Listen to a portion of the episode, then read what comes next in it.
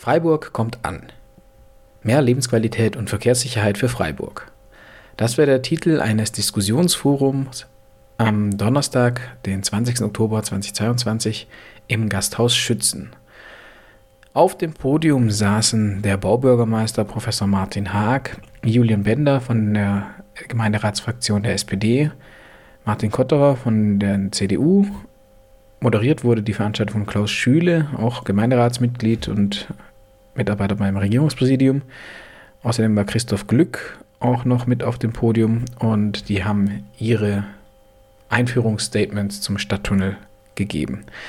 Auf dem Flyer behauptet die CDU-Fraktion, die zu diesem Abend eingeladen hat, dass äh, der Stadttunnel eine Investition ins Klima sei. Weniger Staus und Umfahrung bedeutet langfristig weniger CO2.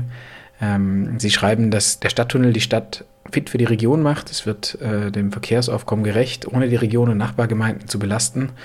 Äh, der Stadttunnel steigert die Attraktivität der Innenstadt, schützt vor Verkehrslärm und Abgasen. Und der Stadttunnel bringt Freiburg in das 21. Jahrhundert. Ich glaube, so vollmundig wie dieser Flyer wollte dann doch niemand auf dem Podium diese Position vertreten. Also Sowohl Julian Wender als auch Martin Haag haben beide gesagt, dass dieses Projekt kein Klimaschutzprojekt sein wird. Es wurde deutliche Kritik geäußert, dass das, äh, die Region natürlich darunter leiden wird. Niemand konnte sagen, wie Falkensteig oder Buchenbach äh, oder das Höllental in irgendeiner Form entlastet werden können, wenn die Verkehrsaufkommen durch den Stadttunnel äh, ansteigen werden. Auch dagegen hat eigentlich niemand Widerspruch erhoben. Also auch Herr Haag hat äh, eigentlich deutlich gemacht, dass mehr Infrastruktur auch mehr Verkehr anlocken wird. Im Prinzip ist der Flyer auf der Veranstaltung in sich zusammengebrochen. Die Diskussion lief, glaube ich, anders als die CDU-Gemeinderatsfraktion das geplant hatte. In ihrer Einladung im Gemeinde im Amtsblatt schreiben sie, trotz vereinzelter Kritik an so einer großen Straßenbaumaßnahme ist der Tunnel die einzige Möglichkeit, um die Menschen in Freiburg von Lärm und Schadstoffen zu entlasten und ihnen so mehr Lebensqualität zu verschaffen. Das war definitiv nicht der Tenor an diesem Abend, an dieser Veranstaltung. Es gab sehr viel Kritik aus unterschiedlichen Richtungen, auch sehr viel Empörung über zum Beispiel die Illustrationen, die äh, gezeigt wurden. Von einem wunderschönen Breisam Boulevard mit äh, zwei Autos auf der Abbildung, wobei auch nach den Berechnungen oder ja, nach den äh, Szenarien, die Herr Haag aufgemacht hat an diesem Abend, ähm, ungefähr 12.000 Kfz an der Oberfläche bleiben werden. Also das ist eine große Straße in Freiburg mit 12.000 Kfz pro Tag. Und da einfach nur zwei Autos auf der Illustration abzubilden, das war ein, eher ein Stein des Anstoßes für viele Beiträge.